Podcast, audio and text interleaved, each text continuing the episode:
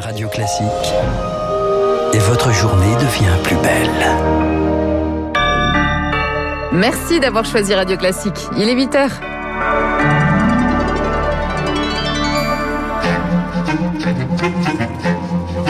7h30, 9h, la matinale de Radio Classique avec Guillaume Durand. Parallèlement à Jean Castex, ce soir 18h, ce sont les professionnels de la culture qui manifestent aujourd'hui dans toute la France. Nous en donnerons un écho ce matin dans le journal de la rédaction présenté par Lucille Bréau. Le virus qui joue les poupées russes au Royaume-Uni, on vient de découvrir un variant du variant anglais et il pourrait menacer les vaccins. Et puis nous irons, on vient de l'évoquer dans la météo, dans le sud-ouest, du côté de Marmande, la Garonne commence doucement, très doucement à baisser. Plusieurs villages sont complètement inaccessibles ce matin, mais Bréau est là. Radio classique culture que nous aimons, surtout artistes que nous aimons. Euh, ils descendent dans la rue aujourd'hui, ils en ont par-dessus la tête. Pour dire leur ras-le-bol après des mois de fermeture des salles de spectacle, des musées, des cinémas, manifestations partout en France à l'appel de la CGT. À Paris, un cortège partira à 14h de la place de la République pour rejoindre celle de la Nation. Sans perspective, les professionnels balancent aujourd'hui entre colère et résignation. Victoire Fort. Le studio des Ursulines a fêté ses 95 ans sans spectateurs. Émilie Nouveau dirige ce cinéma. Ce qui est très difficile en ce moment, c'est d'être dans un flou total. Nous, ce qu'on veut, c'est une date, même si elle est lointaine, mais par contre, quand on réouvre, on réouvre. L'ouverture avortée du 15 décembre dernier a échaudé les professionnels de la culture. C'est aussi de l'argent qui a été dépensé, qu'on a totalement perdu. Moi, je pense que l'année 2021 va être quand même beaucoup plus compliquée que l'année 2020. La salle a bénéficié bien sûr du fonds de solidarité, mais son modèle économique repose sur la billetterie. Ils sont six dans l'équipe. Je suis la seule à continuer de travailler et le reste des salariés sont euh, au chômage partiel. C'est compliqué aussi financièrement de ne pas être à 100% de son salaire. Dans le quartier de Montmartre, le Funambule, théâtre de 120 places, lui aussi très silencieux. Julien Eto, directeur. Bah là, on voit ce que ça serait la mort du théâtre, la mort de la vie sociale, la mort des bistrots. On se rend compte à quel point c'est précieux. Théâtre et cinéma font le plein lors des mois d'hiver, alors le secteur sait que la saison est quasi perdue. Ça n'a pas un grand intérêt de rouvrir en mai, juin, quoi, quand il fait beau. Presque, il faudrait se décider maintenant, dire bah on rouvrira que à l'été ou en septembre. Pour patienter, le théâtre propose des représentations en ligne pour ne surtout pas perdre le lien avec les spectateurs. Et voilà pour ces témoignages recueillis par Victoire Fort. Jean Castex et Olivier Véran euh, tiennent une nouvelle conférence de presse ce soir à 18h. Pas de nouvelles restrictions a priori, mais un appel à la vigilance avant le début des vacances d'hiver. On attend aussi un gros point d'étape sur le télétravail. La situation épidémique, elle reste préoccupante. Plus de 26 000 nouveaux cas ont encore été détectés hier dans notre pays. 358 personnes sont décédées à l'hôpital hier du Covid. Et puis nous serons avec Roland Lescure tout à l'heure, député de la République en marche des Français de l'étranger, double vision. Il a longtemps travaillé, vous le savez, de l'autre côté de l'Atlantique et donc il est aujourd'hui député de la République en marche à Paris. Une nouvelle menace se profile à l'horizon. Vous avez le choix, euh, ou en tout cas le goût de l'optimisme, ma chère Lucille, ce matin. C'est le variant anglais qui serait en train de produire un nouveau variant anglais. Mais oui, le virus joue les poupées russes, Guillaume, car c'est bien un variant du variant qui vient d'être découvert au Royaume-Uni, un nouveau mutant qui combinerait, figurez-vous, des spécificités des variants brésiliens et sud-africains et qui pourrait bien être plus résistant au vaccin, Rémi Pfister. C'est une nouvelle mutation située à la surface du variant anglais, mais exactement dans une zone qui est souvent ciblée par les anticorps. Si cette zone est changée, certains des anticorps des personnes vaccinées ou déjà infectées vont moins bien s'accrocher. C'est ce que redoutaient les scientifiques, une réponse immunitaire moins forte.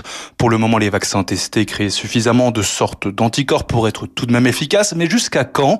Étienne Simon-Laurière, virologue à l'Institut Pasteur. Les mutations, elles arrivent quand on laisse le virus euh, se multiplier. On lui laisse la, la chance de trouver cette combinaison de mutations qui est problématique. On le craint et c'est pour ça que c'est très bien que les, les laboratoires qui conçoivent des vaccins ou qui ont commencé à déjà en déployer et déjà commencé des tests dessus pour pouvoir être prêt si prochainement il faut euh, mettre à jour le vaccin. Les Anglais prennent ce variant du variant très au sérieux. Une opération de porte à porte a lieu pour isoler drastiquement tous les cas contacts de la cinquantaine de personnes infectées. Rémi Pfister, direction le Portugal, à présent épargné épargné par la première vague. Pardon Guillaume, c'est vous qu'on entend derrière moi. Le pays se prend de la, seconde vague, figurez-vous, de plein fouet, confiné depuis la mi-janvier. Il est obligé de s'en remettre à l'aide internationale pour soulager ses hôpitaux complètement saturés. L'Allemagne vient d'envoyer une trentaine de médecins, d'infirmiers et 150 lits de réanimation sur place. Rémi Vallès. C'est une main tendue providentielle. Pour Mario Macedo, infirmier aux urgences d'un grand hôpital de Lisbonne, l'arrivée de l'aide allemande est un énorme soulagement. Vu la gravité de la situation, toute aide est la bienvenue. On a un énorme problème de ressources humaines, encore plus que de problèmes matériels. C'est pourtant assez simple de transformer des lits en lits de réanimation. Mais au point où on en est, on ne peut pas solliciter davantage le personnel. Malgré cette aide internationale, on s'attend à vivre encore deux à trois semaines très intenses. La faute notamment au variant anglais du Covid qui se répand comme une traînée de poudre. À Lisbonne, la souche britannique représente plus de la moitié des contaminations quotidiennes. Mais en dépit d'un système de santé aussi débordé que vétuste, l'optimisme est de mise sur l'épidémiologiste Ricardo Macchia. Il est le président de l'Association nationale des médecins du secteur public. Le confinement commence à porter ses fruits. Le nombre de nouveaux cas et de morts baisse légèrement et je pense que le pic de la troisième vague est déjà passé. On a des chiffres qui montrent que c'est le cas dans le nord et dans le centre du pays, mais ici à Lisbonne, la situation est encore très préoccupante. Il faut rester vigilant. Et c'est pourquoi le gouvernement portugais pourrait annoncer bientôt la prolongation du confinement jusqu'au mois de mars. Rémi Vallès. Bah, le Portugal est un magnifique pays, mais énormément de touristes anglais avec les golfs. Il est vrai que cet hiver, par exemple, à Noël, tout était ouvert au Portugal, donc ça prouve que le fait de refermer est quand même une source de précaution. Et alors que le monde, euh, Guillaume, lutte pied à pied contre le Covid, les autres maladies n'ont pas disparu pour autant. Emmanuel Macron présentera tout à l'heure la stratégie de la France pour lutter contre le cancer dans les années qui viennent. 1 milliard 700 millions d'euros. Ils seront consacrés sur 10 ans. Lui a passé la nuit en garde à vue. François Asselineau, le chef de file de l'UPR et ancien candidat à la présidentielle, est accusé d'agression sexuelle par deux anciens salariés de son parti. Ils ont porté plainte. Une enquête a été découverte, a été ouverte en mai 2020. Lui dément fermement ces accusations. Direction le sud-ouest à présent, toujours les pieds dans l'eau ce matin. Du côté de Marmande, entre Bordeaux et Agen, la Garonne est montée hier soir jusqu'à 10 mètres 20. Un tronçon du fleuve est toujours en vigilance rouge ce matin, mais la décrue a commencé. De nombreux villages restent complètement isolés, des routes coupées, et c'est désormais un peu plus au nord que la situation est préoccupante. Augustin Lefebvre. Oui, en Gironde, à l'Aréole et à Langon, où l'eau atteint désormais les 11 mètres 24. Vous le disiez, en amont, à Marmande, la décrue a commencé ce matin après un plateau en milieu de nuit. Cette décrue va être très lente, surtout que des pluies sont attendues aujourd'hui et ce week-end. Au-delà des dégâts matériels dans la région, il y a quatre blessés légers dans le Lot-et-Garonne. Les pompiers ont dû intervenir plus de 280 fois depuis la fin de la semaine dernière. Des plongeurs ont notamment dû secourir des passagers coincés dans leur voiture.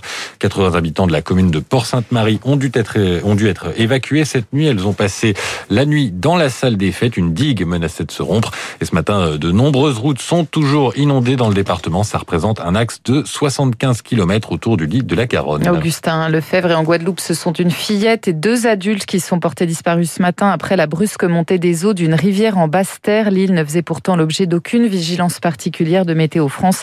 Les recherches doivent reprendre ce matin. Et puis il y avait du football hier soir. Lille a joliment conforté sa place de leader de la Ligue 1 hier en battant Bordeaux 3-0. Lourde défaite pour les Girondins à domicile.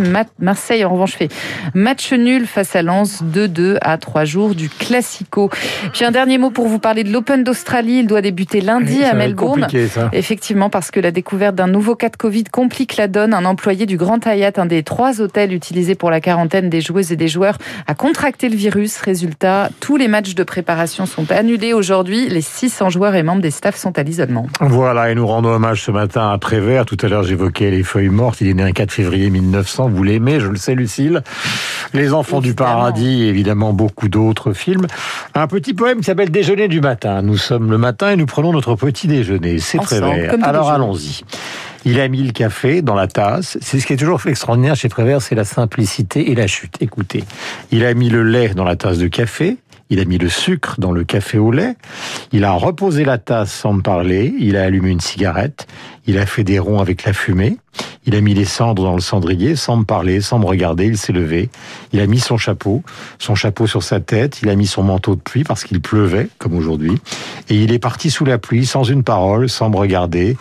Et moi, j'ai pris ma tête dans ma main et j'ai pleuré.